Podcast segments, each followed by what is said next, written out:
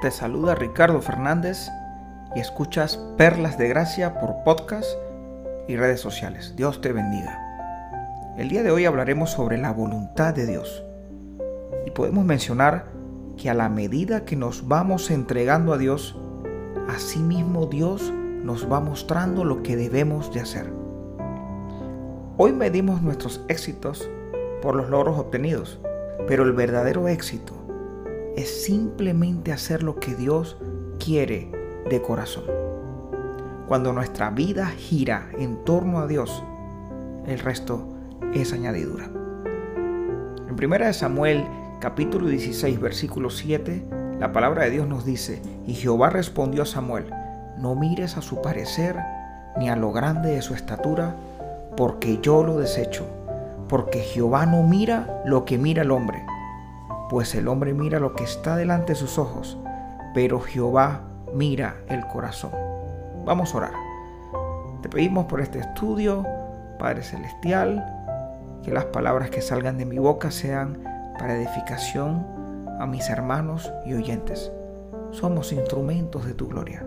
La meta es seguir tus huellas. En el nombre de Jesús. Amén.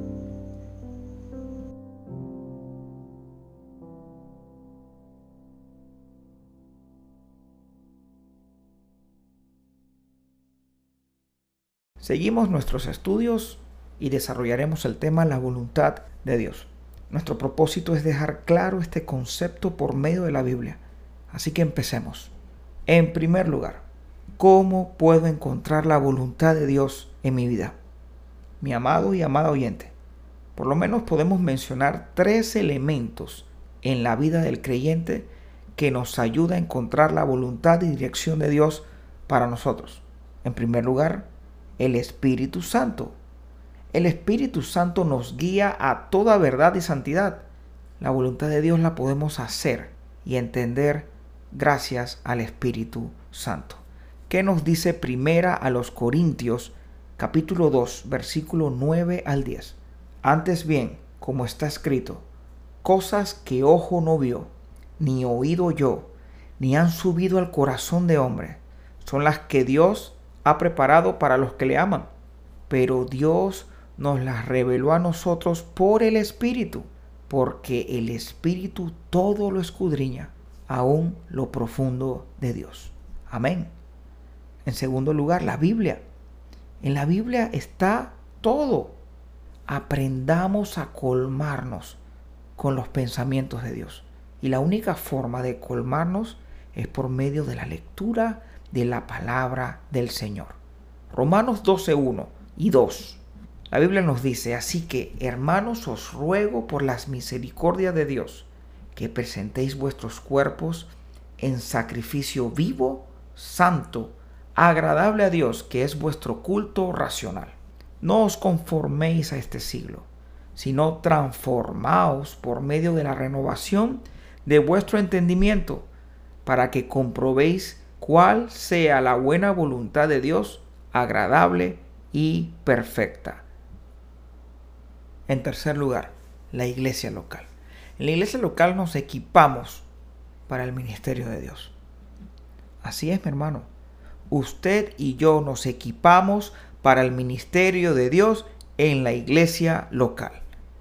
Efesios 4, 1 al 6 dice, yo pues, preso en el Señor, os ruego que andéis como es digno de la vocación con que fuisteis llamados, con toda humildad y mansedumbre, soportaos con paciencia los unos a los otros en amor, solícitos en guardar la unidad del Espíritu en el vínculo de la paz, un cuerpo y un espíritu, como fuisteis también llamados en una misma esperanza de vuestra vocación, un Señor una fe, un bautismo, un Dios y Padre de todos, el cual es sobre todos y por todos y en todos. El ir a la iglesia local es porque reconocemos lo frágiles, lo vulnerables, lo débiles que somos. Es como una lavandería grande, en donde Cristo es la lavadora y nos va lavando y lavando y quitando esas manchas que el mundo no puede sacar es donde veo a otros como yo, que buscan la paz, y la voluntad de Dios. Y su fin es ser a imagen de Cristo. Y cuando nos vamos al versículo 11 al 13 de este mismo capítulo de Efesios 4, dice así, y él mismo constituyó a unos apóstoles, a otros profetas, a otros evangelistas, a otros pastores y maestros, a fin de perfeccionar a los santos para la obra del ministerio, para la edificación del cuerpo de Cristo, hasta que todos lleguemos a la unidad de la fe y del conocimiento del Hijo de Dios, a un varón perfecto a la medida de la estatura de la plenitud de Cristo. El estar completos en Cristo es lo más hermoso que existe. Nunca dudemos de dar el paso y seguir su plan. En segundo lugar, Dios no obliga a nadie para hacer su voluntad. El plan de Dios, su dirección, todo está listo de antemano. Pero el hombre tiene libre albedrío de tomarlo o dejarlo. Hay una corriente que dice que el libre albedrío no existe para el creyente. Su fundamento está en que los hijos de Dios son siervos de Dios. Y el significado de siervo es esclavo. El esclavo no tiene voz, no tiene voto, ni mucho menos decisión. La explicación suena bien y con sentido, pero respetando esa corriente y sin entrar en conflictos innecesarios, somos del pensar que sí existe el libre albedrío. Dios nos creó con el propósito de alabarle, de exaltarle, de obedecerle, de servirle, pero de forma voluntaria y no obligada. Los que somos padres, solo pensemos que nuestros hijos nos digan que nos aman porque les toca decirlo y no porque les nace decirnos. ¿Cuántas personas hoy en día hacen cosas porque les toca hacer, pero no porque las quieren hacer? En lo espiritual, Dios quiere nuestra vida en sacrificio a Él, pero usted y yo decidimos si alimentamos las cosas espirituales o las cosas carnales. Existe una lucha constante, pero créame que la Biblia no miente y es clara.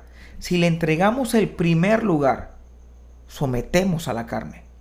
Si Cristo no es nuestro primer lugar, predominará los deseos terrenales.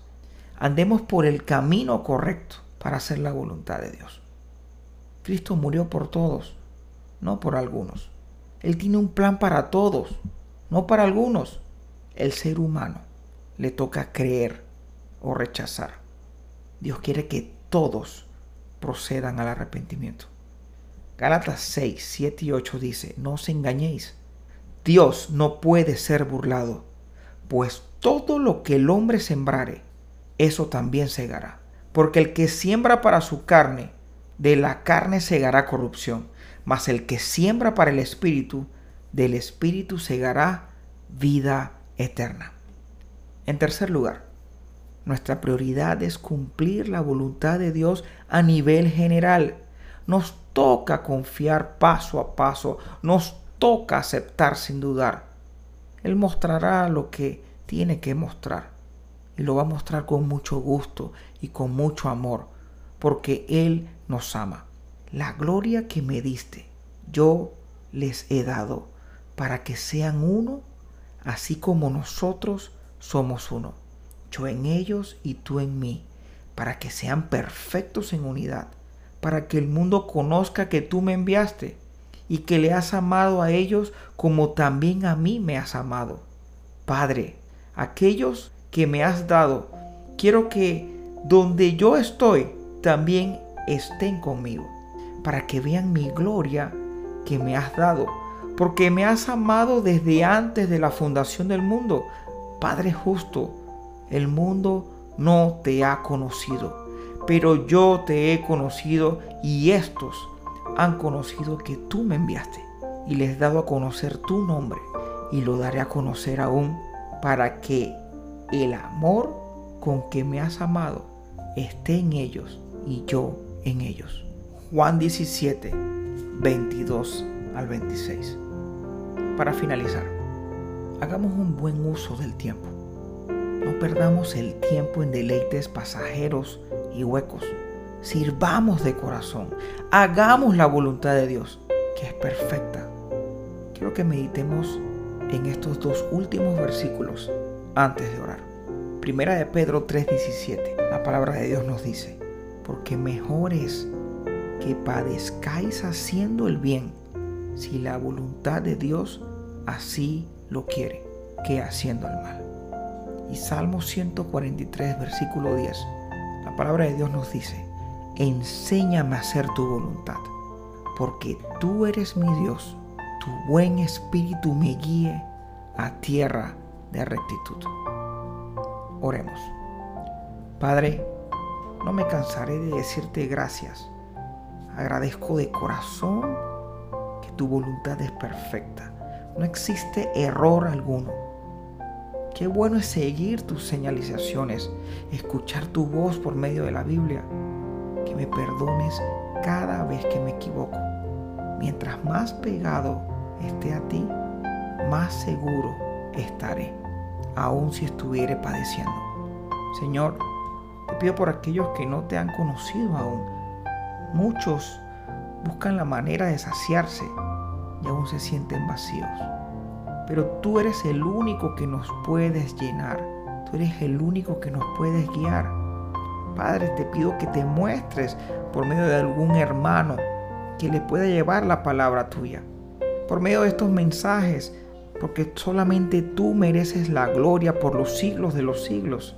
Padre Santo, te pido que ellos puedan decir, abro mi corazón, perdona mis pecados y gracias por la vida eterna que no merezco. Quiero crecer, quiero seguir tu voluntad, porque quiero llegar a un puerto seguro. Gracias Padre, gracias Señor. Te pido todo esto en el nombre de Jesús. Amén y amén.